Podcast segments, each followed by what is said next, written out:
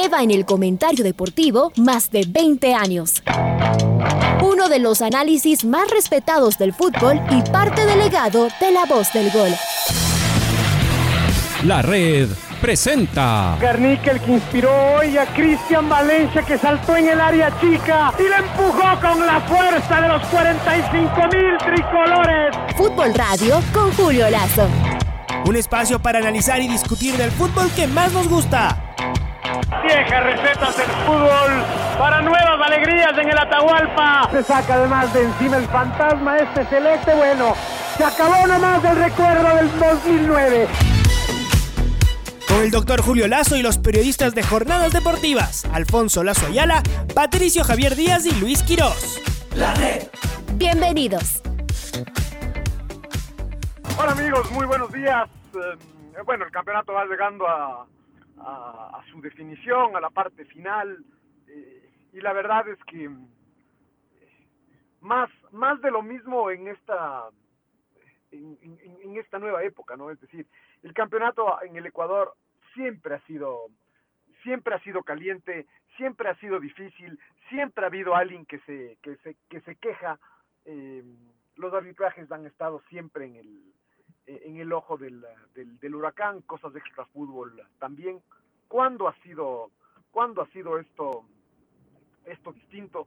Eh, la diferencia es que hoy hay eh, hoy hay bar, hoy hay redes sociales, pero esto no es eh, no es distinto eh, se juega mucho no y aquí y aquí todo vale todo vale la la, la presión con eh, sobre la, la federación sobre la liga sobre la liga pro es curioso porque además da la sensación que en estos el organizador del del torneo esta vez es la liga pro pero de alguna forma la presión está encima de la Federación Ecuatoriana de Fútbol.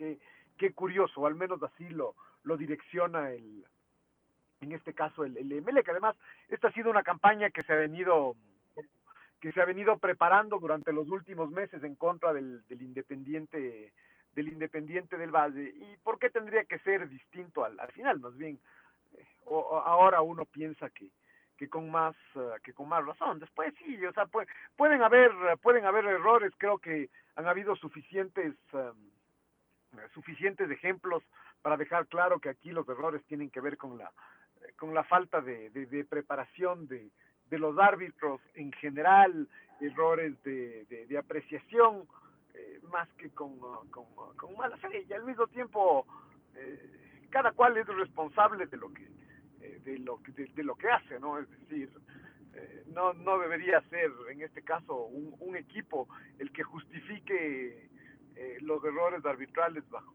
bajo ningún punto de bajo ningún punto de vista. Pero llega el campeonato a, a, esta parte final hay hay el, un elemento futbolístico que que también es es muy importante y termina siendo el más importante de, de todos. Me parece que eh, parte del nerviosismo que hay en el Club Sport Emelec o eh, alrededor del Club Sport Emelec, parte de ese parte de ese nerviosismo es eh, en el hecho de que de que el Independiente cuando cuando es capaz de acelerar realmente puede puede hacerle mucho mucho daño. El, cuando el cuando el Independiente decidió acelerar sacó una gran ventaja y eh, incluso pudo haber sido una ventaja mucho más mucho más amplia ah, y asimismo el Independiente sabe que el que el Emelec tiene con qué eh, y que el Emelec eh, fue capaz de hacer dos goles fue capaz de, de empezar el partido además poniéndose en poniéndose en ventaja así que será será una final será una final muy difícil muy dura a mí me da la sensación además como, como suele pasar, que el equipo que ganó la, la segunda etapa eh, viene mejor. Y eso que el Emelec ha, peleado también en esta segunda etapa hasta el, hasta el final. Eh, pero el Independiente viene mejor. A veces, y aquí no hay, eh, no hay ciencia exacta, ¿no? Normalmente suele pasar que el equipo que gana la segunda etapa llega mejor porque el equipo que, que ganó la primera etapa se quitó el pie del, acelerador y, y ya perdió ritmo futbolístico. Al mismo tiempo, otras veces en cambio pasa que el equipo que, que ganó la segunda etapa tuvo que hacer un esfuerzo tal que termina llegando demasiado desgastado a la, a la final. Ejemplos en todos los sentidos, en todos los sentidos hay. Eh, tal vez sí, el Independiente llega un poquito mejor, pero no, no es que el no es que el Emelec llega no es que el Emelec llega mal ni, ni mucho menos a esta a esta parte final, a esta final de, de campeonato. Eh, y entonces el, la decisión cómo esto se, se decante a favor de unos u, otros eh, todavía es, evidentemente, es, es incierta. No deja de ser relevante este este tema que se va a jugar este fin de semana entre Independiente y el, y el Emelec, el tema de decidir quién hace de, de local primero o quién termina siendo local en el, en el partido final. Me parece que en una final, eh, y como suele ser en, en, los torneos internacionales, en un eh, en un torneo, eh, en cualquier torneo internacional eh, donde se juega por eliminación simple, o donde se deciden cosas tan importantes, eh, termina siendo importante el, el, terminar de, de local. Así que no, no es poco lo que, lo que se juega este fin, este fin de semana y además termina estando todo conectado, porque el hecho de que en algún momento el Emelec se insinuó que ya bajaba los eh, eh, bajaba los brazos eh, y, y, de alguna forma incluso pensaba poner suplentes para el partido de la próxima semana. Y, esto está conectado con, con la definición tanto por el descenso como la definición del último cupo de la Copa de la Copa Sudamericana.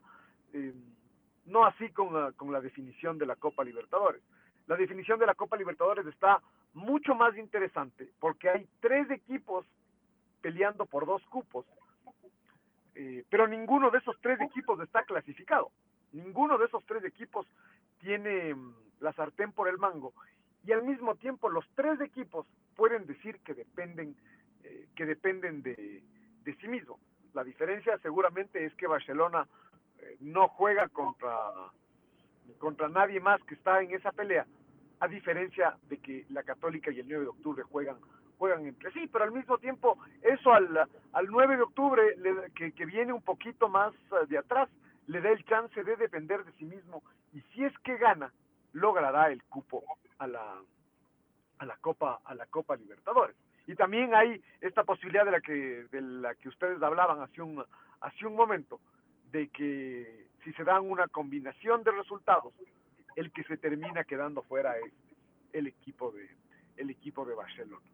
Esa esa definición está eh, muy caliente, además sabiendo que es una sí es una gran diferencia clasificarse a la a la Copa Libertadores eh, en lugar de clasificarse a la a la Copa a la Copa Sudamericana. Además, en el caso de eh, en el caso de Barcelona, eh, más aún por la por la presión que tiene, por que es un equipo es un equipo grande que siempre quiere jugar la Copa Libertadores, eh, porque incluso este este año eh, ya jugó la Copa Libertadores y le fue y le fue tan tan bien. Y por otro lado está el 9 de octubre que en cambio está haciendo una campaña una campaña histórica, pero es un 9 de octubre que la Copa Libertadores igual igual ya la ya la ha jugado, ¿no?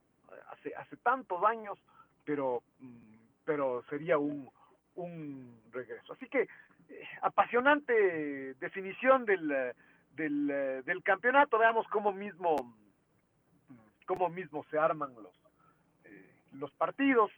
Y el Aucas necesitaba apenas un empate eh, en las últimas uh, en las últimas dos fechas y, eh, y no lo consiguió. Se, se comió dos, dos derrotas, uh, tanto en Cuenca como de local ante el, ante el Macará, después de haberles ganado a, Liga y a, y Barcelona seguidos. Parecía que ahí ya dio el paso necesario para clasificarse a la Copa, a la Copa Sudamericana y resulta que se complicó la vida y ahora necesita un, un empate. ¿Por qué necesita un empate? Porque el, eh, y esta es la razón por la por qué solo necesitaba un empate desde, desde antes de que empiece esta fecha, porque la última fecha justamente juegan entre los dos rivales que el Aucas eh, tenía, pensando en la clasificación a la Copa eh, a la Copa Sudamericana, y es que el Mushuk Gruna visita al, al Delfín. La gran diferencia por cómo se dieron los resultados es que el Mushuk Gruna ayer ya clasificó, eh, ya no importa qué pase en el, en, en el Mushugruna eh, Delfín, que el Delfín no podrá alcanzar al Mushugruna y entonces el Aucas pelea exclusivamente contra el, contra el Delfín. Eh, y esto le pone un ingrediente adicional y es que eh, el Aucas por ahí tiene una buena ventaja, mmm, de esas que Alfonso dice que son absolutamente decisivas y ya no hay nada que hacer. Pero el rato que uno juega ante un equipo que ya no se juega por nada, que ya lo, logró su clasificación, cualquier cosa puede pasar.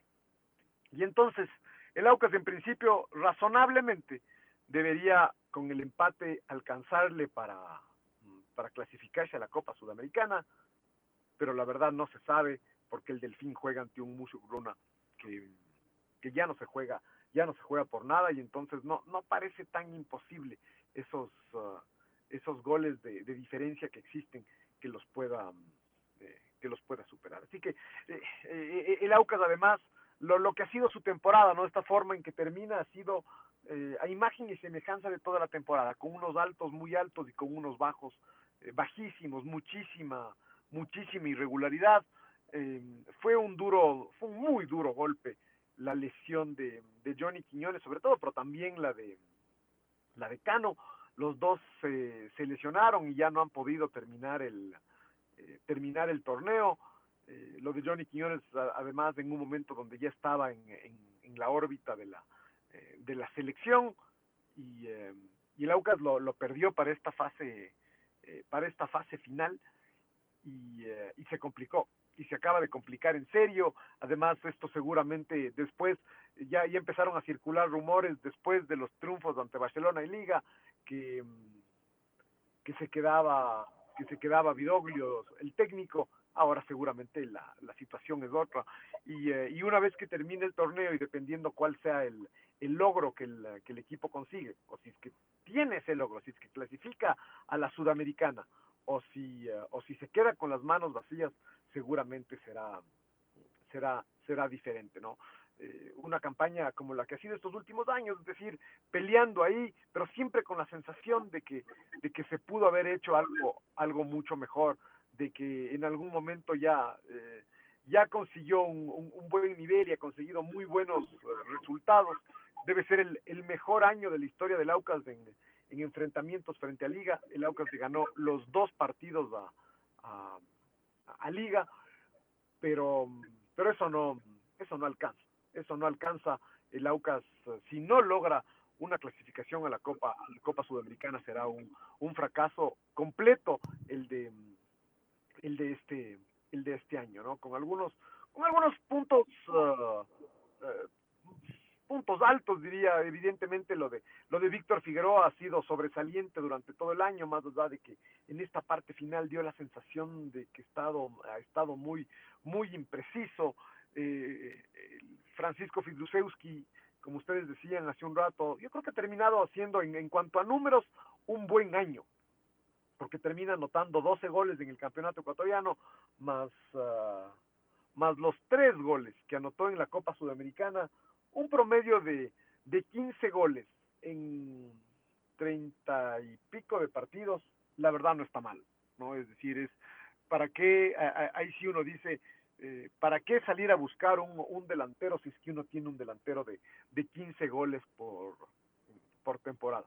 Pero al mismo tiempo da esta sensación de que, de que ya futbolísticamente, más allá de los números, en algún momento cuando más se necesitaba a, a Fidrusewski, no terminó de marcar la gran, la gran diferencia y hacer esos goles, eh, esos goles diferentes. Por ejemplo, ha, ha anotado en estos últimos dos, um, dos partidos y claro, son goles que, que, que en principio eh, suman a su cuenta personal, pero, pero a Laucas no le aportan nada, son los goles en las derrotas frente al, frente al Cuenca y el, y el, y el Macará. Se dice que, que Frascarelli ya no se va, no se va a quedar, eh, veamos si es que qué hace el Aucas con relación a conseguir un, un, arquero y, seguramente tendrá una vez más que en general la parte de, de, Víctor Figueroa rearmar su cuota su cuota extranjera. Pero, pero más allá de eso, el tema es que se juega el todo por el todo ante un Guayaquil City que también se juega la, la categoría. Y, eso le da un tinte un tinte particular al, al partido, porque la Aucas, la única forma de asegurarse la clasificación a la Sudamericana es ganando. Repito, eh, parece buena la, la diferencia que tiene en, eh, en cuanto al gol en cuanto al gol diferencia pero pero no se puede confiar en estas eh, en estas circunstancias y entonces el único resultado que a Laucas le sirve es ganar para asegurar. Pero ¿no te parece que hay de, de todas maneras nueve goles es demasiado? El Delfín ¿cuántos goles podría hacer? Y si empate el Aucas se va a quedar con más cinco. Entonces, yo la verdad es que el empate ahora, el empate con el City en Guayaquil es un tema bravo. Es decir, a mí me preocupa que el empate sea un tema bravo, no el, el ganarle. Pero yo creo que con un punto más el Aucas habrá asegurado. Ah, no, con un punto, con un punto más está asegurado y estaba asegurado desde el viernes. El viernes el Aucas em, eh, eh, eh, empataba ya, ya estaba la, esa, esa clasificación, así que Así que bueno, veamos cómo llega el equipo anímica y, y futbolísticamente, sobre todo a esta, a esta última, a esta última fecha, no deja de ser distinto jugar ante eso, ante un equipo que se la, que se le está jugando también todo por, por conservar por conservar la categoría. Uno piensa a partir del eh, y el Guayaquil City da la sensación de que en cambio necesita ganar, porque el empate no le sirve, así pierda el, el Manta justamente por el tema del por el tema del gol del gol diferencia. Guayaquil City finalmente ha ido sumando un gol diferencia tan negativo que está nueve goles a sí mismo por debajo del, del equipo del, del equipo del Manta. Ahí sí, es, es, para el City sí va a ser realmente complicado. Y lo del Aucas, es sí, esta irregularidad que han tenido una gran cantidad de, de equipos, de, de, incluso uno dice que debajo de los que están peleando la Copa Libertadores de América, todos, absolutamente. No, incluso algunos de los que pelean la Copa Libertadores, es decir, eh, la Católica en algún momento fue muy irregular, no se diga lo del, lo del Barcelona, sino hay que preguntarles a sus a sus hinchas cómo están de, de calientes por, por, el anuncio de la continuidad de, de Fabián Bustos. Entonces, esto es una constante en el fútbol, ¿no? Es decir, nada, nada alcanza, todo parece, todo parece poca cosa para, para la mayor parte de, para la mayor parte de equipos. Y esto además aplica a todo nivel, aplica en el campeonato, eh, aplica en torneos internacionales, aplica en las, uh, en las eliminatorias. Y ¿cómo, ¿Cómo hacer que eh, nos quedemos en el fútbol con el vaso, con el vaso medio, medio lleno y no medio, no medio vacío, ¿no? Esto de que este exitismo de que si es que uno no es campeón y si no es campeón ganándole a, todo el mundo y bailando a todo el, a todo el mundo, no, no está bien, nada, nada alcanza, nada es, uh, nada es suficiente. Eh, y a partir de ahí, claro, la lucha esta por los, por los torneos que son los que, los que coronan eh, efectivamente el trabajo además de todo el año. A ver, y yo quiero volver sobre, sobre el tema de lo que se viene. Y yo estoy de acuerdo con lo que dice Julio. Los árbitros a lo largo de los años han sido un poco mejores, un poco peores. Hoy están mucho más expuestos por la tecnología. Antes, muchas de las decisiones arbitrales que uno se quedaba en el estadio con que no habían sido justas, se iban diluyendo en el tiempo porque no había con qué probarlo. Antes una sola cámara tenía que ser la encargada de probar lo que estaba bien o mal y por supuesto las imágenes no alcanzaban. Hoy estamos repletos de cámaras, así que eso tal vez nos hace pensar muchas veces que los errores de los árbitros son más ahora o son, eh, o son peores. No es cierto, no, siempre fueron así. Pero está el VAR. El otro día hubo VAR. El Club Sport Emelec se quedó discutiendo, o mejor dicho, llegó a Guayaquil a discutir sobre tres jugadas. La de el, el segundo gol del Independiente, el de Pellerano, si es que fue posición adelantada, y dos golpes, eh, uno de Landazuri, Anthony Landazuri en el contra primer Joao. tiempo a Rojas y otro de Bauman en el segundo tiempo, no sé si fue a Luca, a Lucas Sosa, que a decir del A Lucas Independiente Sosa, sí. debieron haber sido expulsión. Lo que ya no mencionaron también es si el gol, el segundo que hace el Emelec, era válido, porque la pelota le golpea en el brazo, es decir, mueve el brazo aunque estaba de espaldas, pero golpea el brazo y sale tan bien, sin querer, vamos a aceptarlo, no voy a pensar yo que Romario Caicedo vio venir la pelota, venía de espaldas y él justo dijo, ahorita muevo y me voy a hacer un autopase, pero salió un pase perfecto y terminó en gol. Y según lo que leemos, la regla es que si uno de los, es decir, en una jugada de gol hay una mano, aunque fuera casual, eh, esa mano se debe sancionar. De esto no, no mencionaron, no se entró en la discusión del, eh, del VAR. Así que ahí están estas cuatro jugadas que habría que, que discutir también, por supuesto. Además, uno dice con VAR y todo, esta vez sí había VAR, esta vez sí se vieron las jugadas, seguramente lo vieron los, los árbitros varias veces. Y entonces, eh, ¿hubo error o no hubo error? La red Atrapados por el Fútbol 102.1 Yo no sé la verdad cómo es que, eh, a ver, ¿cuál es la razón por la que podría pensarse que hay un offside de Pellerano en el segundo gol de Independiente? O sea, a simple vista, a simple vista, se ve que no. Y de todas maneras, he compartido con mis compañeros, ya lo voy a compartir en redes sociales también. Un sencillo ejercicio de segundo curso de dibujo técnico, que es trazar eh, líneas alrededor del punto de vista, porque usted sabe que uno se ve, ve, en perspectiva, ¿no? Aunque las líneas, por ejemplo, de meta, la de los 550, la línea del área son paralelas, cuando uno las ve desde de la transmisión de televisión se ve en perspectiva, ¿no es cierto? Entonces hemos hecho un sencillo ejercicio y ahí se ve claramente que Pellerano está mm, habilitado el momento en que Sornosa le pega la pelota. Ahí sí es como, no hay peor ciego que el que no quiere ver, ¿no? Porque si fuera polémica, al menos para decir, bueno, sí, sí, podría ser. Pero está medio metro atrás de Romario Caicedo y de Joao Rojas, que está tendido detrás de la barrera, que son los dos jugadores que claramente le habilitan, Julio. A ver, es decir, a mí me parece válido discutir, es decir, además a partir de que, de que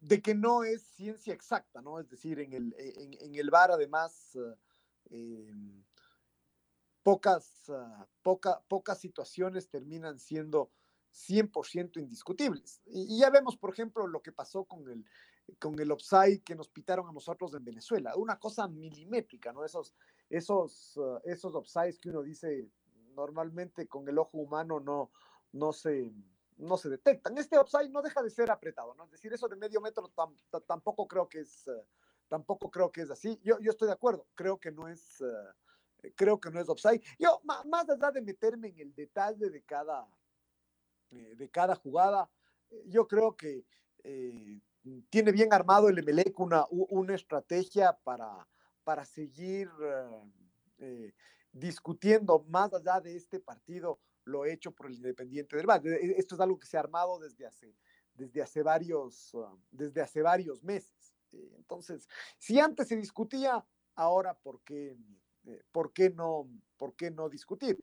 Eh, lo de los codazos, en cambio, ya me parece mucho más, uh, al mismo tiempo, más discutible y por eso mismo más, más subjetivo.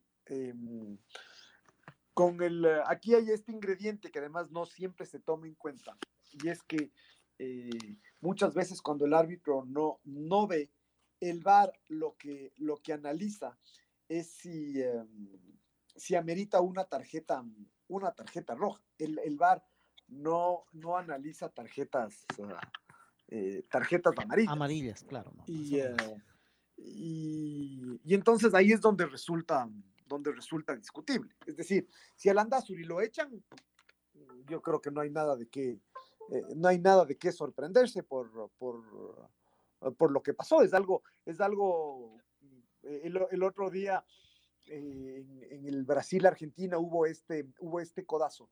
Y hay un análisis que no deja de ser un análisis técnico, no sé, siempre, siempre parece un análisis con una carga de casi de casi de, cinismo, si ustedes, si ustedes quieran. Pero el análisis, el análisis del árbitro del VAR termina siendo que no es, eh, que no es lo suficientemente fuerte como para eh, justificar una tarjeta, una tarjeta roja. Eh, y repito, esto en el contexto además como los árbitros también son, son muchas veces mm, cometen errores, e incluso da la sensación de que son errores de, de mala fe. Eh, pero una vez que, que, esto se ventila en redes, eh, en redes sociales y más allá de las, de las camisetas, eh, claro, terminan desposicionados los árbitros porque son crucificados por este tema de la Argentina-Brasil, crucificado. Hasta la prensa argentina estaba de acuerdo en que debió haber sido expulsado. Eh, Otamendi, me parece que. Entonces, a, a partir, a, a, partir de eso, el rato que hay un, eso, hay un golpe con el brazo en, en el rostro, todo es para expulsión. Eh, es, eh, está completamente justificado, sí o no. Y, y, volvemos a lo mismo, es que, es que yo no me quiero, re, repito, yo no me quiero detener en, analizar las, la, las, jugadas y en tratar de, de, justificar o no justificar, eh, porque pueden haber errores más grandes o más, o más chiquitos de parte de los, de parte de los árbitros. Eso, eso sin duda. Yo creo que el Emelec se va a quejar de todas formas. Repito, porque eso responde a, una, a una estrategia eh, bien armada, eh, incluso con participación de, de, la directiva del Emelec. Eh, y, y, algunos personajes que tienen muchos, muchos seguidores para, para, posicionar esta idea de que, le, de que el independiente es, es favorecido. Y, mucho más del rato que hay este tipo de circunstancias que, que sí terminan siendo discutibles. Es decir, repito, la, la, jugada de, del segundo gol es una jugada que, mm, que me parece donde no hay upside, pero no deja de ser discutible, no deja de ser una jugada que hay que analizar al, al, al, detalle. Me parece que este juego de las, de las, de, las líneas acá no se lo hace con el suficiente, con el suficiente eh, eh, rigor, ¿no? Eh, que, que, es un rigor donde el ejercicio que, que, que, el Pato Javier nos acaba de compartir, eso, no, no es, ese es un ejercicio que no tiene el suficiente, el suficiente rigor, rigor, entonces es una percepción. Y el momento en donde un offside se decide por un milímetro, porque además un offside se decide porque llega un momento donde no es topside y en el siguiente momento sí es topside, que es un milímetro la, la, la, la Hasta diferencia. por un zapato, Julio. A veces. Me, no, no, menos de un zapato, por un cordón, por un pupo. Por eso se define un offside. Así se definió el, el offside de, de Moisés Caicedo en, el, en, eh, en, Venezuela, en el que hubiera sido el segundo gol de, de, de Ecuador y, y, que seguramente hubiera cambiado la, hubiera cambiado la, la, la, historia. En este caso creo que, que no es tan apretado, pero no deja de ser apretado. Y entonces, repito, yo, yo distingo eh, los errores que cometen los, um, eh, los jueces, eh, que, que, sí, que son posibles y que me parece que el hecho de que eh, se potencian los errores en el VAR a partir de que se usa el VAR tan poquito. ya hemos visto, se han usado que cinco, seis partidos, siete partidos uh, en, todo, en todo el año. Entonces tampoco hay el suficiente expertise, tampoco hay el, la suficiente experiencia de, de, los árbitros justamente por eso. Ojalá que podamos tener esto a tiempo, eh, a tiempo completo. Pero aparte de eso, se equivoquen o no se equivoquen, sea polémico o no sea polémico, que siempre habrán jugadas polémicas, para eso es del fútbol igual se va a discutir, igual se va a discutir. Yo creo que eso hay que, hay que tenerlo, eso hay que tenerlo claro. Así que eh, creo que, que, por ahí, eh, que por ahí está el, por ahí está el tema. Eh, las finales van a ser así, calientes, mucha presión. Incluso me parece, ojalá que fuese posible esto que, que ustedes mencionaban, que, que seguramente hay un vacío, esto de que, ok, eh, no hay un vacío para traer árbitros extranjeros, pero, pero de pronto los del VAR sí pueden ser extranjeros. Ojalá que sean extranjeros, ¿no? Y así, y así se quiten todos estos temas, uh, eh, este espacio para que, para, que se, para que se sospeche. Nosotros además creo que hemos estado todos en, eh, en, en todos los lados de la cancha. Nosotros muchas veces éramos los que sospechábamos del, de, los, eh, de los árbitros. ¿no? Eh, acá hubo la famosa final del año, eh, del año 92, con la agresión del capitán Velarde sobre, sobre Elías Jacome, una agresión que fue largamente festejada aquí en, aquí en la capital y alrededor del, del, Club Deportivo El Nacional.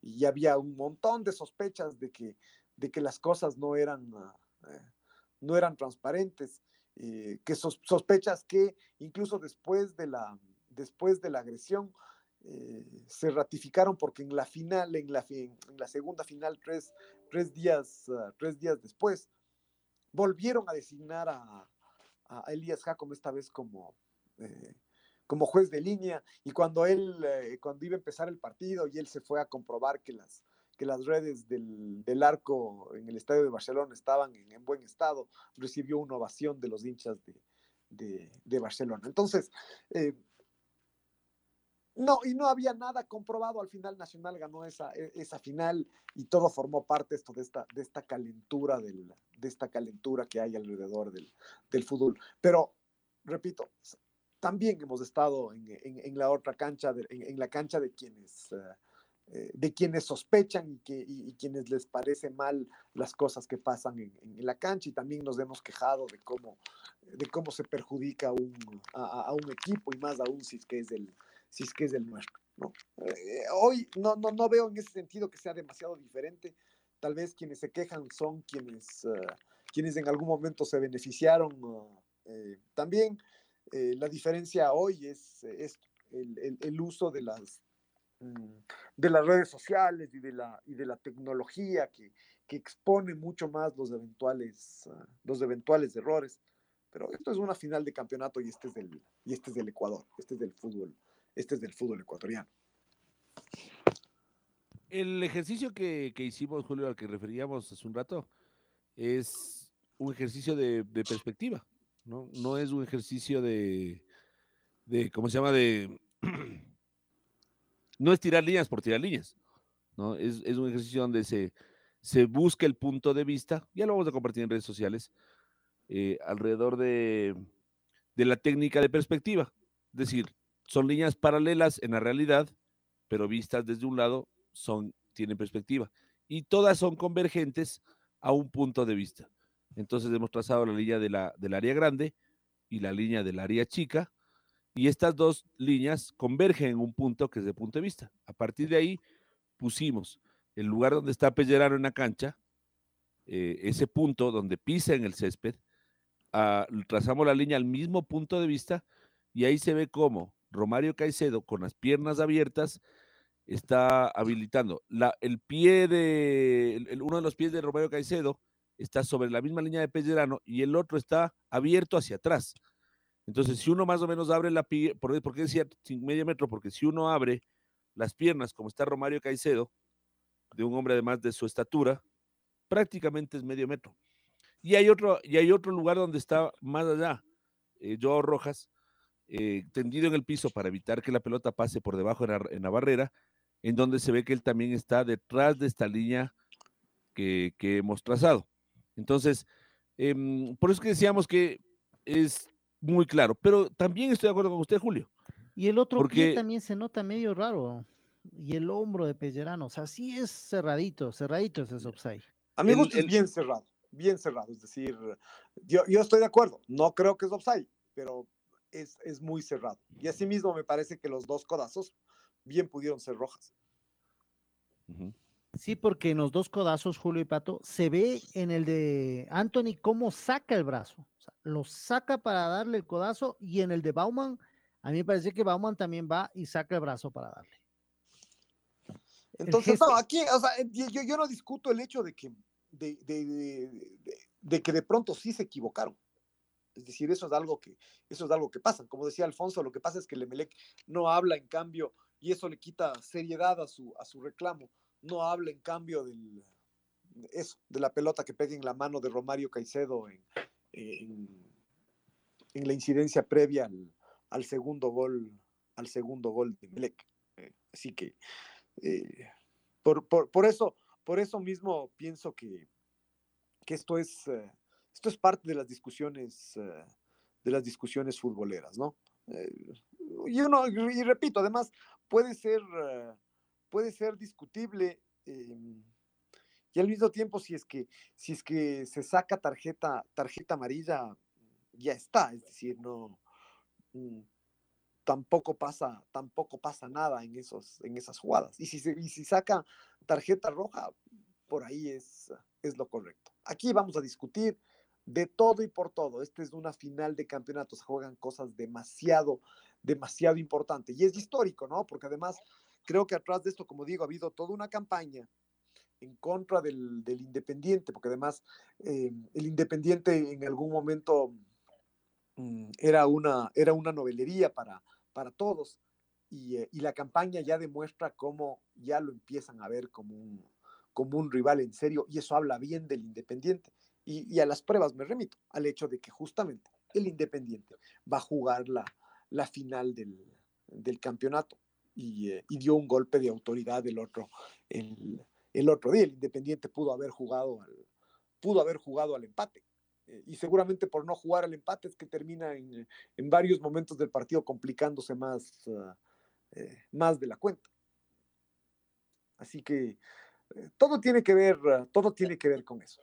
Es, histórico porque el Independiente jugará su primera final acá también en el fútbol, en el fútbol ecuatoriano. Em, ha tenido mucho éxito en, en torneos internacionales.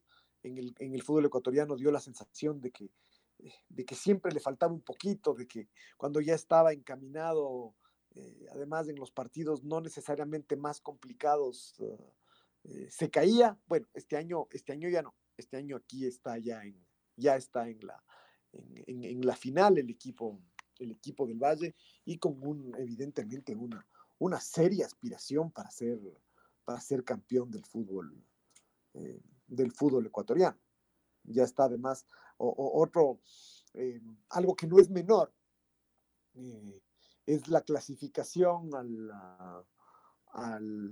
que, de alguna forma ya, ya la tenía, la clasificación a, a, la fase de grupos de la, de la Copa Libertadores, pero repito, no es un logro, no es un logro menor. Eh, el, ser, el ser subcampeón en ese, en ese sentido, uno tiene un, pre, un premio importante porque eh, el premio que reciben el tercero y el cuarto es un premio un poco más, uh, más complicado porque es jugar la, esta, esta eliminatoria. y además, el que, el que queda cuarto, por ejemplo, tiene que jugar tres rondas de eliminatorias, que no es fácil. ¿no? A Barcelona, Barcelona ¿cuándo fue? Hace, hace, hace un par de años que jugó y, y superó la, toda la fase eliminatoria, pero dio la sensación de que le costó muchísimo porque fueron seis partidos en un momento muy preliminar del, muy preliminar del año.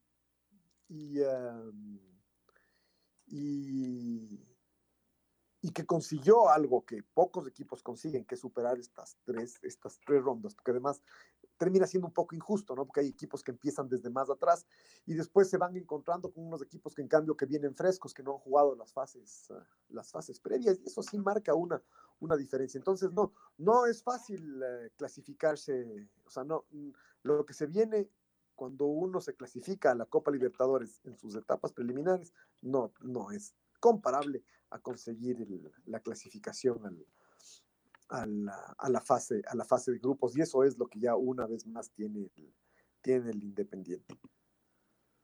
Serán dos partidos, dos partidos vitales, lo que se viene el 4 de diciembre o el 5 de diciembre, veremos dónde se termina, si en Guayaquil, si en, eh, si en Quito, si en Chile o Gijón, dónde será el partido, la final final, ¿no? Esa es la expectativa que se tiene.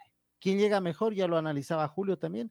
Eh, no hay una regla general, ¿no, Julio? O sea, decir, estos llegan, este llega mejor, tal vez el de la segunda, el de la segunda etapa llega mejor, eh, porque lo vemos como, como usted decía, el Emelec lo vemos muy fuerte también, muy fuerte en esta segunda etapa. La experiencia. Me parece además algo, algo que tiene el Emelec es que el otro día uno veía la formación y uno dice, wow, esa es la formación del Emelec. Es decir, em, ya, ya encontró su, su, su, equipo y es un equipo muy, muy poderoso. Tal vez me da, me da la sensación que si es que hay algo que, le, que, que uno podría eh, reprocharle al, al, al Emelec a estas alturas, es que me parece que quienes en algún momento eran sus dos principales figuras, el, el volante Sebastián Rodríguez y el delantero eh, Facundo Barceló. Barceló, tal vez no llegan en su mejor momento. Eh, por ahí tal vez sería el, el, lo, lo, que termina siendo reprochable. Hay otros que en cambio sí, sí llegan en su mejor momento, me parece. Joao Rojas llega bien. Joao Rojas llega bien, eh, Romario Caicedo llega bien, Pedro Ortiz llega bien, Alejandro Dixon Arroyo Cabezas, eh, llega, llega bien, pero tal vez Barceló y, eh, y Rodríguez no necesariamente llegan, llegan tan bien. Dixon Arroyo es otro jugador de Melec que llega bien, está Lucas. jugando muy bien. Los zagueros ¿Cuál? centrales también. Eh, pero tienen errores. Esos dos goles de Independiente son errores de defensa también. Dejarlo solo a Segovia es un Y error si la forma en que cabecea Segovia, yo no sé si es culpa de los zagueros centrales o más bien uno dice si es que es el, el, el defensa el que cabecea, el que tiene que ir sobre la marcha, sobre la marca es, es Barceló, pero, pero cabecea absolutamente solo, absolutamente solo Segovia. Además, llega solo, pero desmarcándose. O sea, porque va Segovia junto con tres jugadores de Melec como a atacar el primer palo. Y cuando llega cerca del área, frena a raya y da tres pasos para atrás. Y los que no hacen lo mismo son los tres jugadores de Melec que iban con él y con otro jugador de, de Independiente que no sé si es Previtali. Y ahí es cuando entra, llega solito. Y justamente sí, el que está con la marca de Luis Segovia es Facundo Barceló. ¿no? Ah, Facundo claro, él Barceló va es sobre el just- central entonces a Barcelona. claro. Él, él, él es el que corre con, con, con Segovia en la, en la marca. Y de él es de quien logra eh, deshacerse también, ¿no? Y el otro es el 3. El 3 era Lucas Sosa, me parece, ¿no? Lucas Sosa, sí, el que va por Ajá. izquierda. Sí, sí, sí. Son los dos los que llegan con la marca de él y, de, y del otro jugador de, de Independiente que va a buscar. Pero es ahí, eh, ahí, ahí tiene mérito, ¿no? Porque es claramente se nota que es una jugada que está preparada así. Eh, la distracción de ir a buscar en el primer palo y la pelota que llega a penita atrás y un jugador que tiene que desprenderse. Usted sabe que estas acciones eh, eventualmente podrían ser producto del, del Se las azar. practica, claro, hay alguien que le distrae también. Claro, sí, hay otro que distrae también, porque se lleva la marca para que Segovia prácticamente se haga para atrás y quede solo. Jugadas trabajadas también. Otro de lo fuerte que tiene la, la, la defensa de Melec, Leguizamón y Sosa puede ser similar a la de Independiente, salen jugando bien. Los pases largos, los cambios de frente que tiene Leguizamón y Sosa son muy interesantes también. Ese, chico, ese chico Sosa es un muy buen jugador. Sí, sí, sí, sin duda. muy buen jugador, además con esta eh, el, el- momento en que es de lo suficientemente versátil como para jugar de central y de, y de lateral, yo creo que es un plus adicional, eh, porque queda claro que puede jugar, si es que eso, si es que es capaz de eso, puede jugar no solo en varias posiciones, sino en varios, en varios esquemas, ¿no? Y es, y es un muy buen jugador, además es este, este elemento que seguramente tiene que, tiene que aprender a controlar a veces, que es demasiado vehemente, no deja de ser, en cambio, la mayor parte de veces un, un plus. Eh, ya ah, nos hace una observación, eh, claro, respecto a, a- a Pedro Ortiz. En el gol, perdón, Julio, que retroceda un poquito, en el gol de, de Segovia. ¿Qué es esta forma de, de Ortiz que a mí realmente eh, me llama la atención? Es muy recurrente en Ortiz. Eso de Con la selección hicieron pero- lo pero mismo. no es más bien en el gol de Bauman, en el tercero. En el tercero, cuando llega. A Pero ver, vea que casi es igual con la, cuando tapó en Uruguay. O Sí, sea, sí, eh, no y- tiene y, en la, reacción. y en la Copa América igual, se queda, tiene esta mala característica de que, de que es como que ya se entrega y se queda parado. Y, y- y Claro. seguramente así se mueva, eh, no, no podrá hacer nada, pero, pero no sé, en el, en el caso de él, además, ya, ya lo tenemos identificado que hace eso y no, y no deja de ser frustrante que, que eso, como que el arquero se entrega. Claro, porque uno dice, saque la mano y de pronto a lo mejor hasta por suerte le va pegando ahí y la desvía. Pero es, llega con las manos abajo. Y es un arquero, es un tema de, de fundamento, ¿no? El fundamento abajo, el arquero amplía su cuerpo lo más que pueda, justamente hasta para que por, por un tema físico, es decir, por lo grandotes que son, le pegue la pelota en el dedo y se desvíe, ¿no? Y con un poco de suerte, a lo mejor lo desviar. Pero es en los dos, eh, Julio. Si usted se fija también en el cabezazo de Segovia, y tiene usted razón, en el gol de Bauman en el tercero, Ortiz tiene las manos abajo. O sea, totalmente, porque ya, bueno, ok, que no reaccione por lo rápido que es, pero bueno, pero tiene las manos usted al menos hacia los lados, ¿no es cierto? O sea, sale el arquero, ¿cómo era la que decían la, la del Cristo, no? O sea, lo más abierto posible, ¿no? no, no Así pero salen Ortiz- algunos arqueros, cuando van mano, tiene a abajo. mano abren todito. ¿Se acuerda cómo salía el loco Gatti? Sí, bueno, pero, pero eso es para salir, es, es- es distinto. Aquí es, aquí es claramente cuando le rematan a quemarropa, pero, pero su reacción es evidentemente poco ortodoxa y es una reacción eso, de entregarse y de, y de no intentar al menos un último recurso, al menos este recurso de, de parecer que uno está atento, que es tan, tan común de los, de los arqueros, así tengan poco, eh, así tengan poco por hacer. Mi estimado Julio, eh, nos ha contactado el doctor Ramiro Montenegro. Ah, aquí le mandamos un saludo al expresidente de Sociedad Deportiva Aucas. Me dice que para complementar el dato que usted decía, hubo dos años en los cuales Sociedad Deportiva Aucas tuvo muy buen rendimiento frente a Liga en la, en la Liga Pro. No solo este año, sino también en 1976 cuando ganó todos los partidos Liga Aucas. Y en el 2004 que también tuvo una excelente, eh, que quedó invicto porque ganó cuatro de los tres y el otro terminó empatado, ¿no? Ahí en cambio tal vez por la cantidad de partidos. No, Eh, que queda claro que los partidos son, que, que el número de partidos es distinto. No, el, el- dato que, que- yo daba no pretendía ser eh, exhaustivo, sino que no deja de ser, primero no deja de ser histórico y no deja de ser eh, contradictorio con el hecho de que en un año tan bueno frente a Liga, ¿y, por qué? Porque normalmente además eh, Li- Li- Liga le ha sacado una, una diferencia al, al, Aucas. Esto es, en años así se va revirtiendo la, la historia. Pero sobre todo lo que yo quería poner en perspectiva es, eh, es el hecho de que eh, aún habiendo hecho eso, el año no ha sido del, del todo bueno, más bien por, por derrotas contra, contra otros equipos, uh, sobre todo. Bueno, volvamos entonces al, con, este, con este dato. Ahí estamos. Em, ¿Qué tan, qué tanta diferencia puede llegar a ser terminar de local, tomando en cuenta que Independiente eh, es del rival? Porque uno dice, a ver, terminar de local, o, no es lo mismo terminar de local con liga que terminar de visitante con liga. O con, no sé, en su época el Nacional, el mismo Deportivo Quito. Eh, incluso Barcelona, siendo que se juega en la misma ciudad. Pero jugar de visitante la vuelta, evidentemente uno querrá jugar de local, pero ¿cuánta diferencia puede haber de jugar de visitante el segundo partido con Independiente, por ejemplo, desde el punto de vista de la hinchada? El Rodríguez Emelec fue prácticamente local, o sea, había mucha más gente de Independiente, pero se hace sentir menos. Es una hinchada joven a Independiente, eh, joven desde el punto de vista no de, la juventud de sus integrantes, sino de, de que es una hinchada que recién está como afianzándose y que son más de expectar que de alentar, ¿no es cierto? Los hinchas de Independiente. Eh, hay una gran diferencia para pensar justamente en lo que decía eh, Lucho Quiroga hace un rato.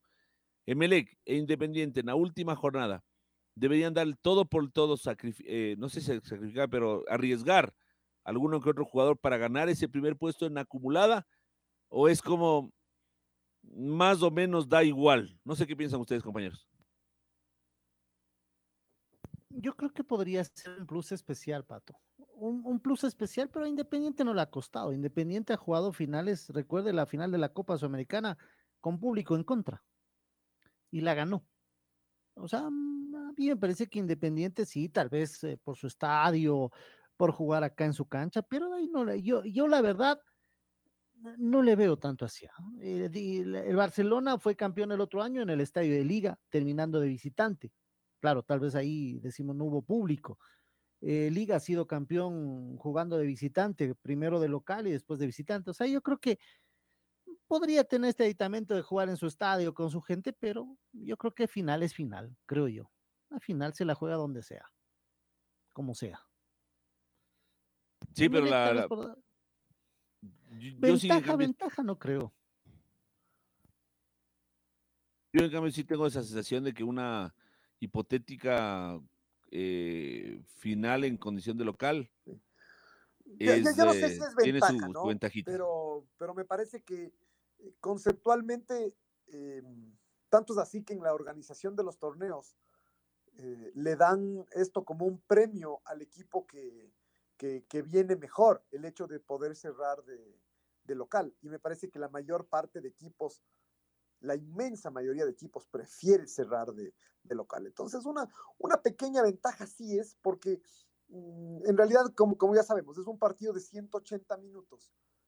Y, eh, los partidos eh, se juegan con el, con el marcador. Entonces, siempre es preferible jugar con el, con el marcador eh, estando de local. Es decir, si un equipo gana 1 a 0 y el otro equipo gana 1 a 0 en el, en el partido de vuelta, bueno, después de que marque el gol, eh, uno asume que va a tener algunos minutos jugando en condición de local para hacer ese segundo gol que, que, sea la diferencia. Entonces ahí, ahí está. Después, eh, e, esa es la parte, la parte futbolística. Después viene lo simbólico, ¿no? Y es que si a mí me dicen qué prefiero desde el punto de vista de la expectativa de la gente y desde la, cantidad de entradas que voy a vender y etcétera, etcétera, también es mejor cerrar de, cerrar de local.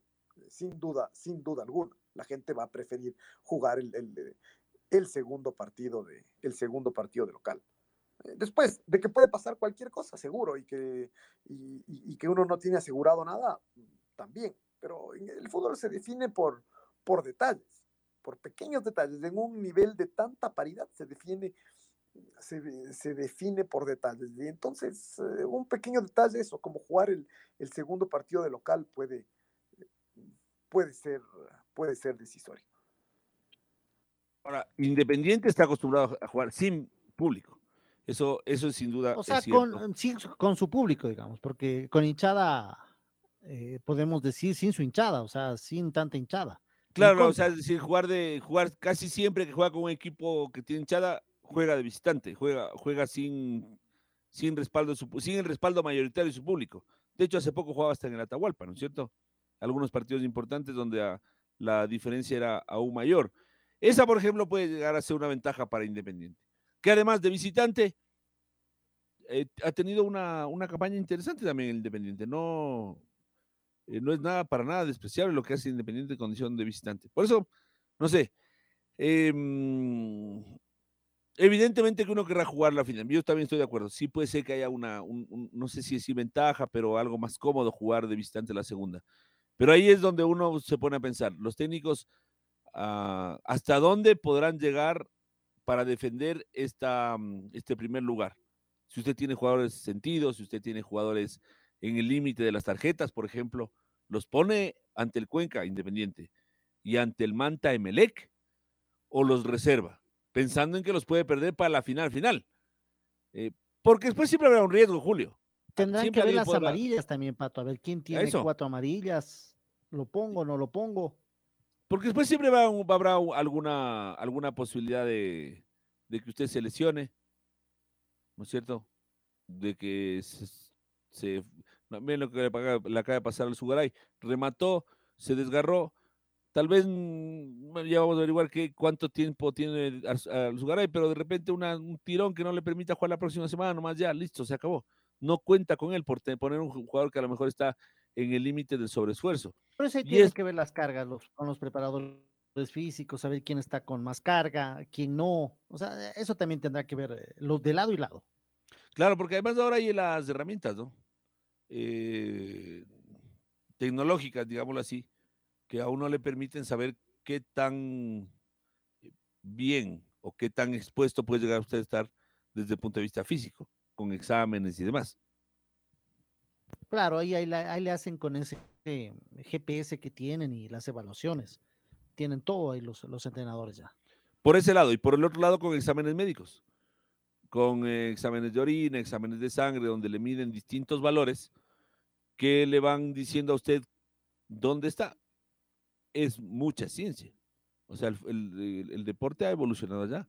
La ciencia le, les lleva justamente a, mm, tener estos indicativos. Y, los preparadores físicos y el cuerpo médico, en trabajo conjunto, ahí deben determinar, porque está jugando el año completo. Para Independiente, además, la posibilidad de, con un año de diferencia, pelear por lo que se propusieron hace 11 años cuando subieron a la Serie A del fútbol ecuatoriano. ¿Se acuerda usted, Lucho? No sé si usted se acuerda, Julio, en el estadio Rumiñahui había una pancarta muy larga, grande, no una pancarta, sino una, bandera, que decía, Independiente del Valle, futuro campeón del Ecuador 2020. ¿Se acuerdan?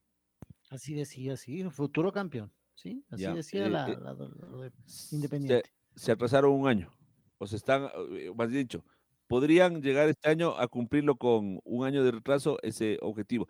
Y lo digo irónicamente. Pero lo que es curioso de eso, que, que, que, demostraba una, una visión muy, muy clara del, de, de, lo que querían, es que lo que, lo que no decía es que en el interín iban ya a haber ganado eh, una copa, una copa sudamericana y llegado a la final de una copa Libertadores que, que conceptualmente uno dice es, eh, es mejor aún que, que, ser campeón del fútbol, eh, del fútbol ecuatoriano. E, eso lo que demostraba es la, la, ambición, la consistencia, la seriedad, la sostenibilidad del, del, proyecto que el Independiente empezó hace, hace, tantos, hace tantos años. Y, y como decía yo hace, hace un instante, eh, y, y, todo esto, además, eh, creo que ya todo el mundo lo tiene claro, ya se lo ve al, Independiente como una amenaza y eso es parte de lo que justifica todos estos ataques que se, que se, que se reciben. Claro, ya no es del equipo simpático, eh, eh, del que uno se ríe de lo que hacen las bromas en las redes sociales o del que uno incluso apoya decididamente en un torneo internacional porque es el equipo, por ejemplo, como pasó en el 2016, que además sacó una bandera de solidaridad muy importante. Ya todas esas cosas ya como van, van como eh, ya es a segundo plano, ¿no? Ya es rival, ya pelea, incluso aquí en Quito, y Lucho, usted lo decía desde hace rato, la gente de Liga, por ejemplo, a Independiente, claro, ya le ve ya hace rato de largo ya no le, no le ve con la, los ojitos cariñosos que le veía hace, no sé, cinco años cuando jugaron a final de la Libertadores, por ejemplo. Ya, era una, ya es una amenaza. Usted ya ve y en algunos hinchas de liga dicen, no, ya no quiero que gane Independiente. Eh, ya lo van viendo como amenaza, obviamente, como un rival. Y eso es lo que va consiguiendo Independiente con sus logros. Ya no lo ven igual. Claro. Eso lo, lo, que tiene Independiente Valle. Claro, y cuando un club va creciendo, va teniendo logros, es así. Eh, y por otro lado, está la parte político-deportiva. Ay, qué tanto daño nos está haciendo en esta época en el fútbol ecuatoriano. Qué tanto daño nos está haciendo. Porque ahora se mezcla todo. Y uno dice, la rivalidad deportiva y, y los recelos y las eh, antipatías y, también a suspicacias, como bien decía Julio, siempre hubo. Pero hoy está Independiente y, la Federación Ecuatoriana de Fútbol sufriendo un ataque mediático claro y evidente. Y tristemente de lugares donde uno dice, ok, que venga de Radio A, del Portal B, del Twittero C, está bien. Pero que de repente uno comienza a ver, y esto además se, se replica en, eh, en eh, medios oficiales eh, o, o, o, que tienen la transmisión del fútbol ecuatoriano, uno dice, ah, o, que esos periodos, no sé si no digo el medio, pero a lo mejor quien está involucrado ahí, que sean parte de, es cuando uno dice, vaya, ahí estamos ya en otro, ya, ya pinta otro color. Y desde el otro lado, también tendrán algo de razón cuando, por ejemplo, de manera muy imprudente, porque hay que ser y parecer. O sea, Michelle Deller es sin duda uno de las, una de las cabezas más importantes de este proyecto independiente desde hace 12, 14 años que comenzaron con el proyecto, ¿verdad? Es indudable. Nadie puede desconocer que Michel Deller es a Independiente eh, el, uno de los artífices de todo lo que está pasando. Nadie lo desconoce. ¿ya? Todos suponemos que cuando Independiente gana, Michel Deller está feliz. Así como todos suponíamos que cuando Barcelona ganaba, Carlos Cuello estaba feliz, ¿verdad? Presidente de la Federación Ecuatoriana Pero es que para llegar a dirigir la Federación Ecuatoriana de Fútbol, usted tiene que ser dirigente de un club o haber trabajado en un club. Y ese club es como, como Francisco Egas. Me imagino que él se alegra cuando gana la Católica. Claro. Que es hincha de la Católica. Por ejemplo, Miguel Or. Miguel Or, ¿qué, pasará con Miguel Or? ¿Se alegrará cuando gana Barcelona o se entristecerá cuando pierde Yo creo que él es más hincha de, él es más hincha de Barcelona. Él ha dicho y hasta fue directivo de Barcelona. Lo pero de llegó, pero llegó por Guayaquil como un negocio. Claro, pero como un negocio. Eh, como un negocio, ¿no? a lo mejor ahí hasta, ahí a lo mejor ahí hasta duela más, pues Luchitos, desde ese punto de vista. Eh, pero no, no, o sea, yo creo que si se va al Guayaquil City a la vez, le afecta. Por lo menos al fútbol ecuatoriano uno dice, mm, ya pues se fue el, Guayaquil City. sí, o em sea, la verdad es que mm, si se va al City no lo vamos a extrañar. Sí, sí, sí, o sea, porque a uno dice, son esos equipos que no le dicen nada, o sea, no, no, no, no aportan, digamos, en nada más duele el Olmedo, digamos, en hinchada. El Olmedo tiene historia, tiene hinchada, ha sido campeón. Pero bueno, también los, dos que suben tampoco le aportan nada, ¿no? Eh, claro, el Cumbayá y el. el Cumbayá, y el Gualaceo. Claro, bueno, el Gualaceo tal vez al nivel local, pero ni siquiera va a poder jugar en Gualaceo. Va a tener que ir a jugar en Azogues porque no tiene un estadio habilitado, entonces. Bueno, ahí podrá tener tal vez eh, Azogues, que se quedó sin, sin fútbol. Eh, claro, pero ya no es lo mismo. No es lo mismo porque pierde su identidad, diga usted. Claro, claro. Bueno, entonces lo que decíamos, Lucho, todos sabemos que Michel Deller es el artífice del Independiente del Valle. Pero uno se pone a preguntar, se pone a ver lo que pasa y cómo le, en todo momento le están eh, enrostrando lo que hace Michel Deller. Y de todas maneras el señor Deller no es capaz de dar una marcha atrás y decir, ok, me conviene ir al segundo plano, porque lo vemos metido en el camerino de árbitros, lo vemos metido en la cancha, lo hemos metido en los, en, los festejos de los camerinos. Bueno, el camerino de árbitros no creo, no lo he visto en camerino de árbitros. perdón, en el camerino, conversando con los árbitros, conversando, no, no, en el camerino de perdón, Ah, no, no. En el camerino propio y conversando con árbitros. Entonces, si usted ve una foto y dice, ¿qué hace Michel Dele conversando con los árbitros? Digo, no, no sé si eso sea antirreglamentario. No, no es antirreglamentario, no es antirreglamentario, porque es vicepresidente de la Federación Ecuatoriana de Fútbol, entonces Podría serlo. Pero ¿cuál es la necesidad, Lucho? De, como dicen nuestros compañeros, eh, nuestros, perdón, nuestros compatriotas de, Alo, de Aloac para allá, o como dicen sus vecinos del norte en Colombia, ¿para qué dar papaya? ¿Para qué dar papaya? Yo no tengo, yo estoy, estoy muy, muy, muy convencido, estoy seguro de que el señor Michel Deller no está moviendo ni para allá ni para acá el campeonato para que le favorezca al Independiente o para que le perjudiquen a sus rivales o para que pase esto con el arbitraje, con el VAR. No lo creo. No lo creo. No, yo, tampoco lo creo. Tampoco yo de lo Michel, creo. De Michel Deller tengo una imagen que no va por ahí. O sea, yo sé que es un hombre impetuoso, a veces con cierta prepotencia, que es un tipo que va para adelante. Así ha sido exitoso en su vida, no solamente alrededor del deporte, sino en general en su vida eh, empresarial es un tipo con enormes capacidades, es indudable, y, pero tiene su carácter, ¿no es cierto? Tiene su forma de ver y entonces... O sea, es muy ah directo, ¿no? Es muy directo en lo que dice, una persona que no se tapa nada, a veces puede ser bueno o malo, no, está, no es político. No es político, exacto. No es un tipo que se maneja alrededor de la política.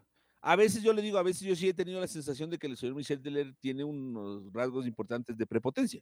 ¿No? O sea, que es un poco prepotente, como que yo tengo la razón, punto, yo, yo tengo la razón y punto. Y, yo tengo la razón y punto. Algunos empresarios o la mayoría de empresarios son así. Sí, está bien. Además, es un rasgo que seguramente le habrás llevado a ser exitoso. Para sus negocios a veces tiene que ser hasta cerrado, Pato. Claro, entonces, por aquí vamos, por aquí vamos, por aquí vamos. Y bueno, por sus frutos los conoceréis, dicen, ¿no? La Biblia incluso. Ahí está, Michel Deller en el fútbol y en sus, en sus emprendimientos, en sus empresas, es súper exitoso, seguramente por eso. O, también por eso. Hagamos una pausa, pero con una frase que decía mi abuelita Pato. Cada ladrón juzga por su condición. Sí, pero ¿por qué dar papaya? Entonces, ahora, claro, uno dice, el fútbol ecuatoriano, el campeonato ecuatoriano de fútbol no lo maneja el Independiente, el, perdón, no lo maneja el- la Federación Ecuatoriana de Fútbol, de la cual el señor Michel Deler es parte, como vocal. Eh, el- el- el- lo delicado ahí es que la federación maneja el arbitraje. Maneja Ya. el arbitraje. Entonces, por eso sí estoy de acuerdo con usted decir mejor me alejo. Claro, festeje tranquilamente en la suite que seguramente tiene en su estadio. ¿No es Sí, cierto? porque o no si vaya del otro. Vaya a ir, sea, sea prudente que vaya, no creo que vaya. Bueno, acuérdese Ah, que el Emelec le tiene vetada la entrada, ¿no? No sé si es que se va a hacer efectivo. Pues la última vez que fue, le, el señor Deller, porque se va, saca, se sale de la ropa el señor Deller. Yo no le voy a dar unas recomendaciones Él de cómo tiene vive, que lo vive con comportarse. emoción, él, él vive el fútbol, es su forma de ser, es, es su emoción, su emoción. Que lo viva como lo viva, es cuestión de él. Nosotros damos nuestro criterio. No es conveniente. Eh, Hay que ser y parecer. Entonces estoy seguro que, que, que sí se es. Porque a lo largo de su vida empresarial, el señor Dele ha demostrado que es un tipo que además de ser capaz, es un tipo y, y de capaz y exitoso. No, usted usted no, no, no ha escuchado de como de otros eh, dirigentes o de otros empresarios o de, o- o de algunos políticos que le digan, no, uy, con este man no te meterás. No, eh, con, eh, para hacer negocios, para tendrás No, cuidado, no, no, cuidarás me la espalda. que na- Michel no, Lere no, tiene algunas, eh, y por eso le ha ido bien, él, él hace Claro. negocios y convenios con, con gente del Estado, con gente privada, obviamente. O sea, por- usted, por- usted no dice, ¿quién es. auspicia a este equipo? Ah, el equipo que estaba asfaltando las calles cuando estaba el otro alcalde. No, no, usted no ve ahí gente eh, cuestionada, ¿no es cierto? ¿Quién, a quién apoya este equipo? A unos, una familia que estaba, eh, ¿cómo se llama? Eh, mm, procesada por supuestos escándalos de corrupción. No, usted no, usted no, no asocia el apellido Deller y los emprendimientos y empresas de Deller ni con corrupción ni con deshonestidad. No los asocia. No, ¿por, por qué? Porque el señor Deller ha cuidado su imagen. Y porque más allá de esto que decimos, de, de- de- de su forma de ser un poco impetuosa, el, el- el tipo se ha manejado muy bien eh, empresarialmente. es su Y forma de acá ser yo digo, acá yo digo, tendría que ser un poco más prudente. Cambiarlo a esta edad, su forma de ser ya es muy difícil, Pato. O sea, lo que sí, la prudencia, no ir, evitarse que la gente tal vez de la otra parte hable, pero ya quitarle su forma de ser, que sea directo, su, que sea político, que mete emoción. Ya a esta edad es muy difícil, Pato, ya quitarle eso. Bueno, Eso pero no va a tampoco es que es un hombre, o sea, tiene sus años, pero tampoco es que Sí, pero ya es muy difícil. no está hablando de, una, de un octogenario. Sí, sí, pero, pero bueno, esto solamente, insisto, no es una clase de moral ni de cómo tienen que comportar. El señor Dele sabrá qué hace con su vida y con sus festejos y cómo lo hace. Nosotros damos nuestro criterio. No es conveniente. O sea, no se ve bien. No se ve bien, no se ve, no, no- es lo que más le conviene a su club. Y a la vez, mi querido Lucho, me pongo en los zapatos de Michel Deller, porque, a la, porque también hay que ser empáticos. No solamente aquí llegar con, con el comentario súper inteligente, supuestamente, ¿no es cierto? Sino también tratar de ser empáticos. Y uno se pone a pensar, señor Quiroz, usted trabajó 15 años por esto y está a punto de lograr algo por lo que usted se ha sacrificado, ha puesto plata, dinero, Porque cabeza, es mi sueño. eh, eh, ha soñado con esto. Y el rato que le toca, usted tiene que quedarse en la, en la parte afuera del camerino y yo también, ahí en cambio, sí le comprendo al señor Michel Deller, porque yo también estaría salido de la ropa, porque somos gente de pasión. Usted me conoce a mí, Luchito Quiroz, usted sabe que también somos apasionados, somos impetuosos.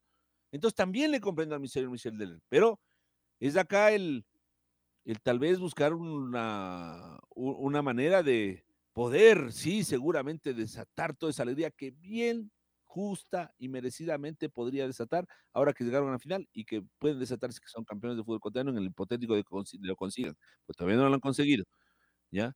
Pero ante esa posibilidad, incluso hay tiempo como para ver, ver qué se puede hacer Luchito Quiroz. Porque yo no sé si sería capaz, señor Deller, no le estoy diciendo desde la, desde la eh, autoridad máxima de saber cómo uno reacciona con inteligencia in- emocional cuando las cosas son necesarias. No, no, no, no, desde ahí no me pongo yo eh, a, a este comentario. Más bien al revés, del comprender de que cuando uno consigue algo por lo que tanto ha luchado, uno seguramente quiere festejar con todas las de ley porque se lo merece. La red presentó Full Radio. Un momento donde el análisis deportivo es protagonista junto a Julio Lazo y los periodistas de la red. Quédate conectado con nosotros en las redes de la red. Síguenos como arroba la red Ecuador y no te pierdas los detalles del deporte minuto a minuto.